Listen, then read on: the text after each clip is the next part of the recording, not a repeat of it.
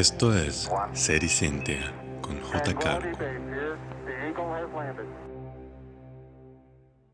Conocido informalmente como el mejor amigo del hombre, el perro muy probablemente fue el primer animal en ser domesticado por el hombre. Ha estado al lado de nuestra especie por al menos 20.000 años. Sin embargo, hay algunos hallazgos arqueológicos que podrían indicar que nos han acompañado incluso desde hace 40.000 años. Bien sabemos nosotros que los hay de todos colores, tamaños y formas de ser, pero ¿qué tanto conocemos realmente de ellos? ¿Basta con saber qué croquetas les gustan y nada más? Pues no, pero gracias a ciencias como la biología evolutiva, la biología del comportamiento, entre otras, podemos nosotros fortalecer nuestro vínculo con aquel Firulais, Pluto, Pongo, Matías, Scooby-Doo, Laika, Toto, Fifi, Blue o cual sea que sea el nombre de aquel también miembro de la familia. Bienvenidos a Ser y Cientia. Comenzamos.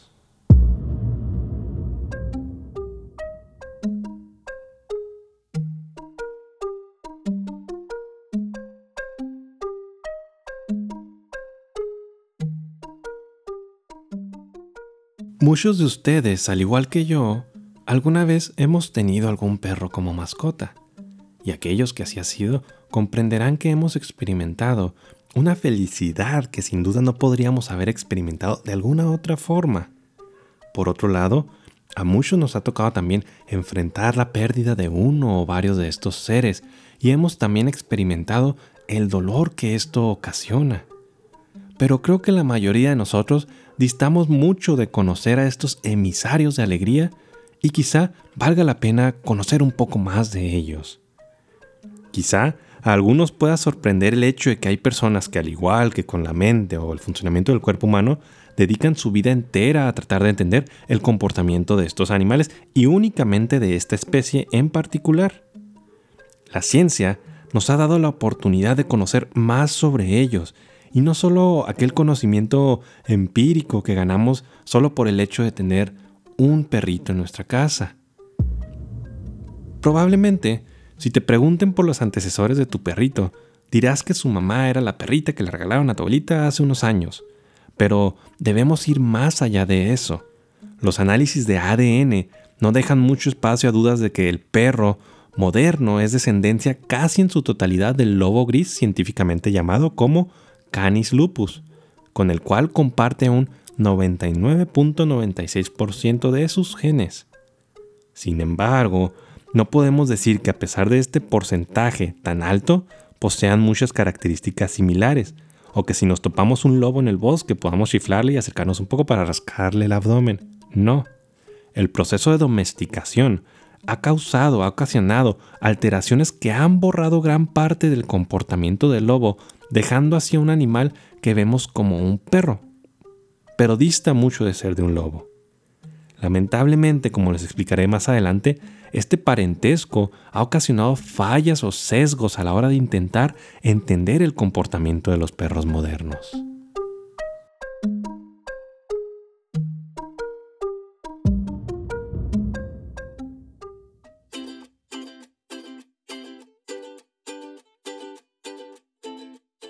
El proceso de domesticación sigue siendo un tema demasiado complejo del cual hay libros completos.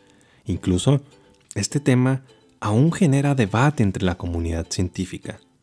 Y una de las preguntas que se me viene o que se me vino en primera instancia fue cómo la domesticación pudo llevar un lobo a convertirse en un chihuahua, un pug, un poodle.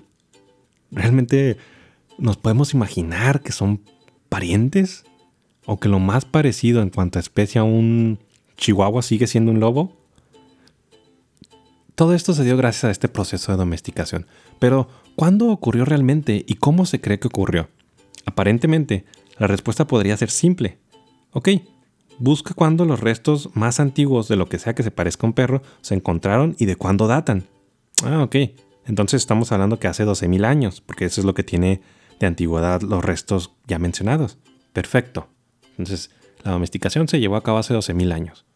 Pues no, hay cambios muy específicos en el ADN, en el material genético, que revelaron que el perro y el lobo se separaron evolutivamente hablando hace aproximadamente 100.000 años.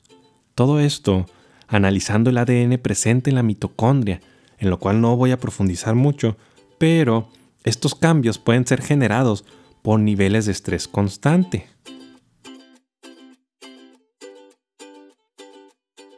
Pero ok, ¿qué podría ocasionar un estrés constante en un animal? Los expertos sugieren que esto pudo haber sido ocasionado por habitar lugares densamente poblados, pero no poblados por su propia especie, sino al lado del hombre.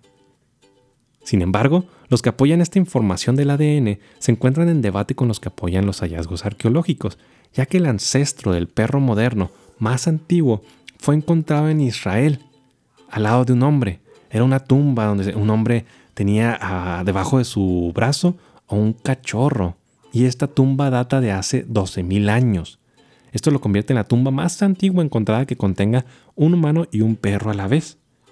Pero se han encontrado cementerios de perros que datan de hace 14.000 años, lo cual pues hablaría de la importancia que ya tenía esta especie para el ser humano.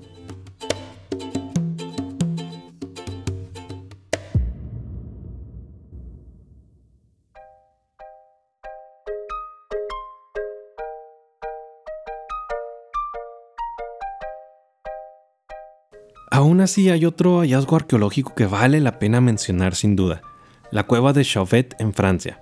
Esta cueva es conocida por su antiguo arte rupestre. Está ubicada en la región de Ardèche y se encontraron en esta cueva, además de las pinturas rupestres, las pisadas de un niño de aproximadamente 10 años. Lo curioso o lo impresionante es que al lado de estas pisadas se encontraban también las pisadas de lo que podría ser el antecesor de un perro, pero era de un tamaño considerablemente mayor. Aparentemente, estos dos individuos caminaban lado a lado. Entonces llevó a los científicos a preguntarse por qué un niño de 10 años caminaría al lado de un animal cazador, carnívoro y sobre todo no domesticado. La antigüedad de estas huellas es de hace 26.000 años, es más del doble de los 12.000 años que se tenía pensado gracias al primer hallazgo arqueológico. Entonces, como ustedes podrán ver, no es claro cuándo se completó el proceso de domesticación. Sin embargo, sí podemos asegurar que llevamos ya varios, varios, varios años caminando lado a lado, como aquellas huellas que se encontraron en la cueva de Chauvet.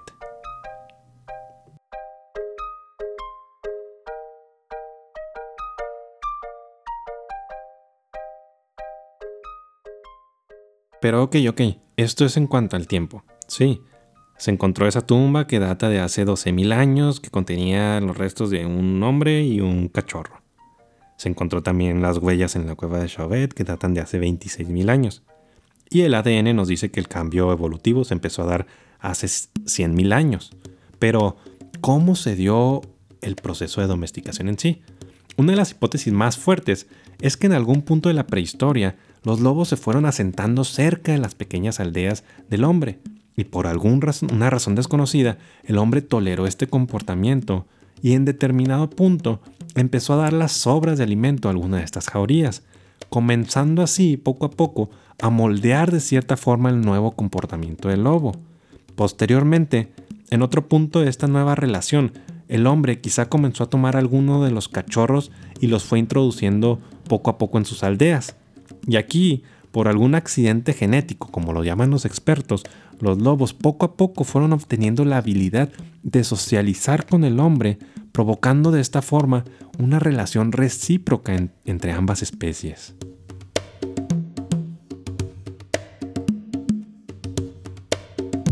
Y aquí pasamos al otro punto, al siguiente punto. Entonces, la domesticación ocurrió por mera conveniencia de ambas especies. Probablemente. Ok, pero eso significa que mi perro me obedece, se comporta y me sigue únicamente por un sentido de supervivencia impresa en sus genes. Sí. Entonces, no me quiere. Por supuesto que te quiere, te ama. Claro, aquí encontramos un pequeño choque con la ciencia, ya que de por sí las emociones humanas son un poco complicadas de abordar desde el punto de vista científico, ¿Qué nos hace pensar que en otra especie va a ser más sencillo. Tú puede que me escuches, puedes entenderme, si te digo que yo quiero a mis perritos como si fueran parte de la familia, pero tú y yo somos de la misma especie. Espero.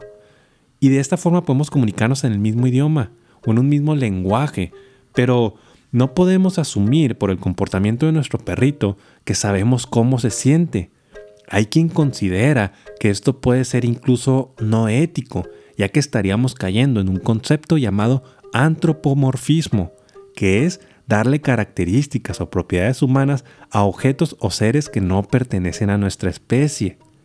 Las emociones forman parte de un repertorio de herramientas que nos permiten sobrevivir en nuestro día a día y existen con el fin de ubicarnos en donde estamos, lo que hay alrededor de nosotros y reaccionar ante ciertas situaciones, peligro, hambre, apareamiento, etcétera, etcétera, etcétera. Dichas características no son propias del ser humano, provienen de todas de un ancestro mamífero que dio origen a todos los demás mamíferos. Y es aquí donde la fisiología nos puede ayudar a comprender que si bien no sabemos que tienen las mismas emociones que nosotros, los perritos, podemos asumir que pueden ser similares. ¿Cómo? se preguntarán. Claro, esto sin entrar en mucho detalle, pero los mamíferos poseemos dos estructuras en el cerebro que permiten la generación de las emociones, la cual es el hipotálamo y la amígdala. Sin embargo, también están involucrados en otros procesos como el hambre, la sed, el ciclo del sueño y el aprendizaje. Por lo tanto, estamos hablando de un sitio físico del cual provienen las emociones, tanto en humanos como en los perros, ¿verdad? Estamos hablando generalmente de mamíferos. Aún dentro del repertorio de las emociones, existen emociones básicas que se generan en el cerebro de los mamíferos. El miedo, la ansiedad, el enojo y la felicidad. Estas son llamadas básicas, ya que vienen incluidas dentro del paquete básico de suscripción para ser mamífero. Y hablando específicamente de estas cuatro emociones, el perro las expresa cada una de ellas de una forma muy particular. Sin embargo, la ciencia se ha enfocado en el entendimiento de las emociones negativas, ¿verdad? Miedo, ansiedad y enojo, involucradas también en trastornos psiquiátricos en el ser humano, por ende reciben mayor atención. Pero la felicidad es un poco menos estudiada sin embargo, es parte importante del proceso evolutivo, es decir, como un estimulante o un comportamiento que pueda ser beneficioso para el individuo en cuestión. Estamos hablando, por ejemplo, de la felicidad que sentimos al alimentarnos, al formar un lazo con alguien que nos agrada. ¿sí? Son cosas beneficiosas que nos van a ayudar en ese proceso evolutivo, hablando como mamífero. Pero, ¿qué hay del amor? El amor es una emoción todavía más compleja, la cual involucra la oxitocina. Aún así, se ha visto que los niveles de oxitocina en los perros aumentan al estar en contacto con sus dueños. Entonces, si la oxitocina nos provoca a nosotros humanos felicidad cuando aumenta, podemos asumir entonces que genera alguna emoción similar en el perro. Muy probablemente sí. Por el proceso de domesticación, el cerebro del perro fue programado por la naturaleza para formar un lazo estrecho e intenso con el ser humano, lo que nosotros vemos como un amor incondicional el cual difícilmente puede ser apagado de forma permanente, incluso en aquellos perritos abandonados en la calle. Diversos estudios llevados a cabo por John Bradshaw y colaboradores, los perros realmente sufren cuando los dejamos solos. Y muchas, o la mayoría de las veces, ni siquiera nos damos cuenta. Él y sus colaboradores lo llaman como separation distress o estrés provocado por separación. Esta emoción es de gran importancia tenerla en cuenta, ya que lleva a muchas veces se malinterpreta el comportamiento de los perros y lo tachen de, hiperactivo, vago, malcriado, etcétera, etcétera, etcétera, lo cual puede llevar a regaños e incluso castigos contra el mismo perrito, lo cual solo generaría más estrés. Y es que volvemos a lo mismo del antropomorfismo. Creemos que las emociones del perro son como de un pequeño humanito, que si destruye, que si ladra, que si hace sus necesidades, es por falta de educación y no. Todas estas son manifestaciones de este estrés. Bradshaw estima que al menos el 20% de la población canina en el Reino Unido sufre de este estrés. Estaríamos hablando de alrededor de 8 millones de perros únicamente en el Reino Unido. Él mismo realizó un estudio donde eligió a dueños de perros que estuvieran seguros de que su perro no sufría estrés por separación y los resultados fueron que la mayor parte de los perros de este grupo manifestaban al menos alguna forma de estrés por separación y sus dueños afirmaban que no sentían ningún tipo de ansiedad por la separación. Nos damos cuenta entonces de cómo esto puede afectar la forma en que vemos a nuestro perrito.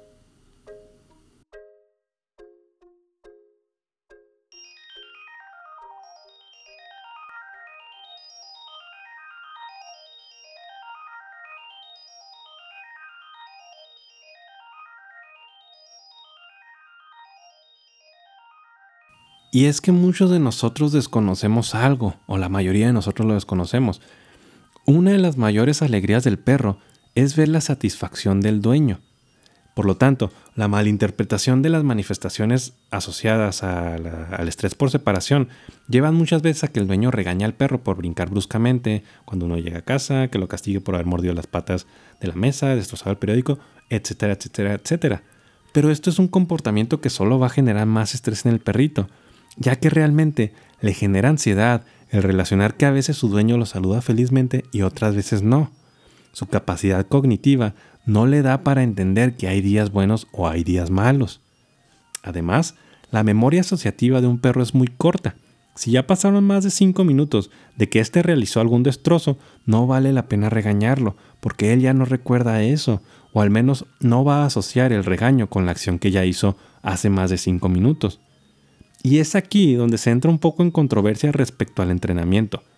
Tenemos algunos programas como el de César Millán, donde a base de mano dura logra controlar el temperamento de perros con serios problemas de ansiedad, que él mismo interpreta como mal comportamiento o lucha de poderes. ¿A qué me refiero con lucha de poderes? Este tipo de entrenamiento proviene de la forma de pensar de que el perro es un lobo domesticado y por ende las reglas o normas del alfa o del macho alfa prevalecen y aplican también para ellos. Pero no es así. Este tipo de entrenamiento solo provoca más estrés en el perro, le genera más ansiedad, que puede llegar a que en determinado punto se manifieste de una forma menos deseada, como por medio de la agresividad. Lamentablemente este tipo de programas de televisión son conocidos por generar rating, difundiendo una idea que actualmente ya no es bien aceptada, y basta con ver los títulos que César Millán posee en biología del comportamiento. Lamentablemente en su sitio de internet él no los exhibe, entonces no sabemos si realmente existe o posee algún tipo de estudio enfocado al comportamiento de los perros. Hago mucho énfasis en que esta forma de pensar de que este tipo de entrenamiento es obsoleto proviene de biólogos evolutivos o de biólogos del comportamiento muy reconocidos como Ian Dunbar o el mismo John Bradshaw, el cual ya mencioné previamente de los estudios. Para finalizar este episodio, la idea de que los animales anden caminando y reproduciéndose por la vida sin tener emociones, haciéndolo únicamente como si fueran robots, ya no debe tener cabida en la actualidad, porque incluso el decir que lo hacen por instinto conlleva ya cierto grado de emociones básicas o primarias, como lo vimos ahorita. Lo mismo aplica con el perro. La idea de que no sienten, que no recuerdan, debe quedar borrada completamente. Y al igual que como lo mencioné en el episodio de los árboles, si más gente supiera esto, quizá habría menos perros abandonados o maltratados. Esto solo es la primera parte de este tema, el siguiente episodio hablaremos más sobre el comportamiento de esta especie, hablaremos de la importancia de los primeros meses en la vida del cachorro, de la inteligencia que pueden poseer los perros, entre otros datos apoyados en la ciencia y que de alguna forma pueda crear un poco más de conciencia a la hora de que convivamos con nuestro más fiel amigo. Si te gustan los perritos, comparte el episodio con alguien que creas que lo pueda valorar. Te lo agradecería mucho y quizás si supiera, tu perrito también lo agradecería.